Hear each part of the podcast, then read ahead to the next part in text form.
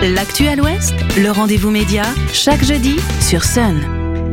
Bonjour à toutes et à tous. Dans Rendez-vous Média, aujourd'hui, on met à l'honneur le nouveau euh, numéro de l'irrégulomadaire satirique La Lettre à Lulu, qui nous propose un dossier sur les extrêmes droites euh, nantaises et ligériennes, groupe traditionnaliste, catholique intégriste, fils à papa, royaliste ou biker aux méthodes criminelles. Le numéro dresse pour nous le panorama de la nouvelle droite ultra, d'ultra droite locale. Pour en parler, euh, nous sommes en compagnie de Réclide, dessinateur de La Lettre à Lulu. Réclide, bonjour. Bonjour. Alors la lettre à Lulu euh, se démarque, euh, on le sait, par ses dessins au trait euh, incisif. On en parlait déjà hein, dans l'un des précédents rendez-vous médias. Le dessin tient une place particulière, il, couvre presque toute la, une, et donc j'aimerais qu'on s'y attarde ensemble. Peut-être qu'on peut le montrer à la caméra. Alors je peux le montrer à la caméra et aux auditeurs et téléspectateurs. Voilà, donc on voit bien ici le, le dossier dédié aux extrêmes droites dans les, les pays de la Loire. ce dessin signé Fred Crayon condense un petit peu à lui tout seul euh, bah, ce qui est traité dans le dossier de la lettre à Lulu. Euh, en quoi justement est-il représentatif du travail qui a été mené dans la lettre à Lulu Qu'est-ce qu'il donne à voir? Alors, ce dessin donne à voir en fait une sorte de carnaval d'extrême droite et d'ultra droite avec des figures, vous l'avez dit, de, bikers, de, chevaliers du Moyen Âge, de croix celtiques, de grenouilles de bénitier diverses, et puis en, en un clin d'œil en fait une sorte d'affiche de cinéma de série Z. C'est un peu l'invasion dont on ne sait pas trop quoi. Donc c'est euh, voilà, c'est à la fois un peu un peu flippant et un peu ridicule. Donc c'est comme ça qu'on l'a qu'on l'a traité. Et l'avantage du dessin, euh, c'est que ben, on dessine ce qu'on veut. Et donc euh, voilà, on peut pas prendre en photo tous ces gens-là, c'est assez compliqué. Donc par contre, on peut les, on peut les représenter euh, en dessin. Donc il y a la couverture et puis ensuite des, des caricatures et des planches de, de croquis d'audience qui sont euh, qui sont proposées autour de ce thème des extrêmes droites, au-delà du RN. Il n'est pas question du RN dans ce numéro, mais de tout ce qu'il y a derrière euh, sur cette frange politique extrême. Oui, justement, au-delà du RN, du Rassemblement national, euh, là c'est important de le préciser, on est sur des groupuscules qui vont, euh, qui se démarquent du Rassemblement national. En quoi justement ils se distinguent du parti politique que Alors, pour, pour, je pense que ça se distingue pour deux raisons. La première, c'est que c'est des, des, collectifs déjà, donc ils sont pas, ils sont pas très formels, formalisés. C'est c'est plutôt des groupements, disons d'intérêt, presque des lobbies, enfin des, des hobbies qui deviennent des lobbies, voilà, jeu de mots. Euh, donc, mais on a, on a quand même des liens avec le, Rassemblement national, puisqu'il y a d'anciens, d'anciennes têtes, euh, d'anciennes, pardon, d'anciennes figures du Rassemblement national 44 qui font partie de cette euh, fachosphère locale. Mais, euh, mais on est plus dans autre chose. C'est pas des gens qui ont euh, en vue la conquête du pouvoir par les élections, les, les bikers ou SOS euh, Calvaire, c'est des gens qui sont là pour la guerre culturelle.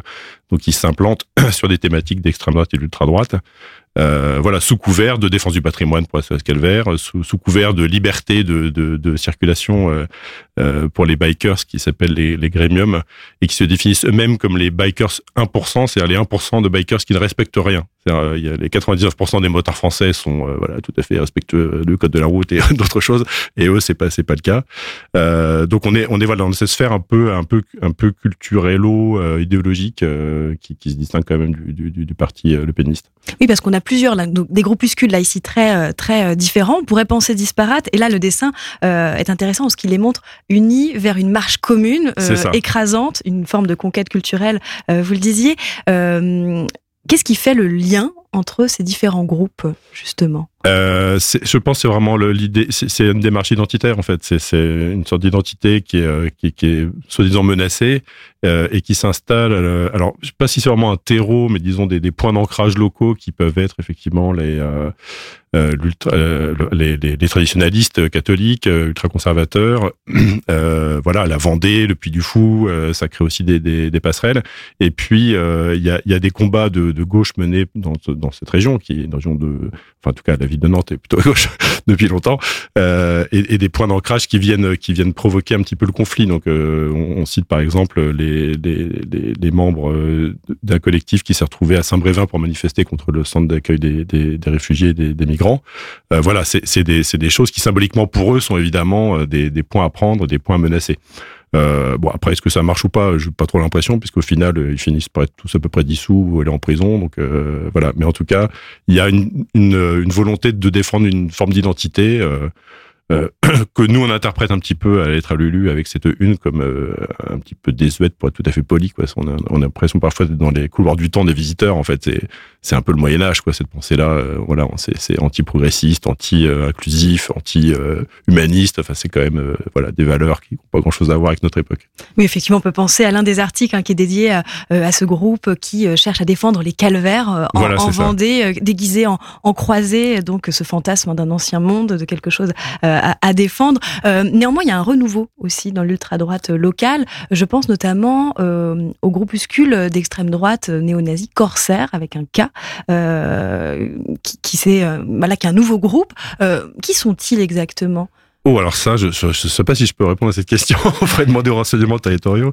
Euh, mais le, le, point commun derrière ça, c'est aussi, c'est aussi toute une pensée. Quoi. C'est, c'est, c'est des idéologues, des historiens euh, révisionnistes euh, ou, ou, ou, très réactionnaires, pour être plus, plus poli, euh, qui, qui, qui créent un petit peu cette, c'est, c'est, ce, ce, pour le coup, ce terreau idéologique-là. On connaît le grand remplacement, par exemple.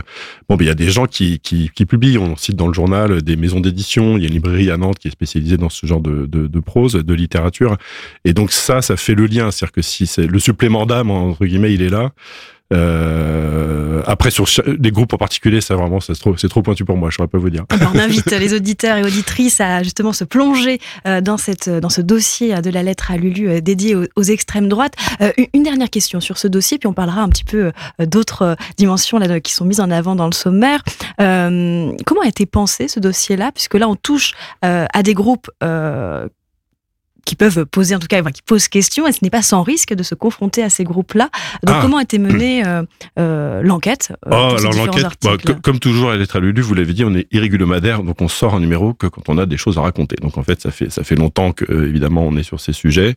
donc, à partir du moment où ça converge un peu, où on a des, des bonnes infos, on se dit, bah, tiens, là, il y, y, a matière à faire un dossier. Comme on l'a fait pour le précédent numéro sur le Hellfest, euh, voilà, il faut quand même cumuler un certain nombre de choses. On fait comme on, comme on sort pas euh, toutes les semaines ou tous les mois, en fait, on, on, voilà, c'est notre euh, qualité d'information qui prime. Et donc c'est une surveillance en fait. C'est c'est beaucoup d'enquêtes de, de, voisinage. Par exemple, on indique comment une cagnotte de la de, de, de la bande à est localisée à Nantes. Euh, avenue Pro, ça s'invente pas, comme Pascal Pro, euh, facile à retenir. Donc dans le quartier de, de Dulon. voilà, exactement. Euh, mais ça, c'est voilà, c'est de l'enquête de terrain, c'est de l'enquête sur des sur des documents, sur des sources aussi, évidemment, il y en a des sources.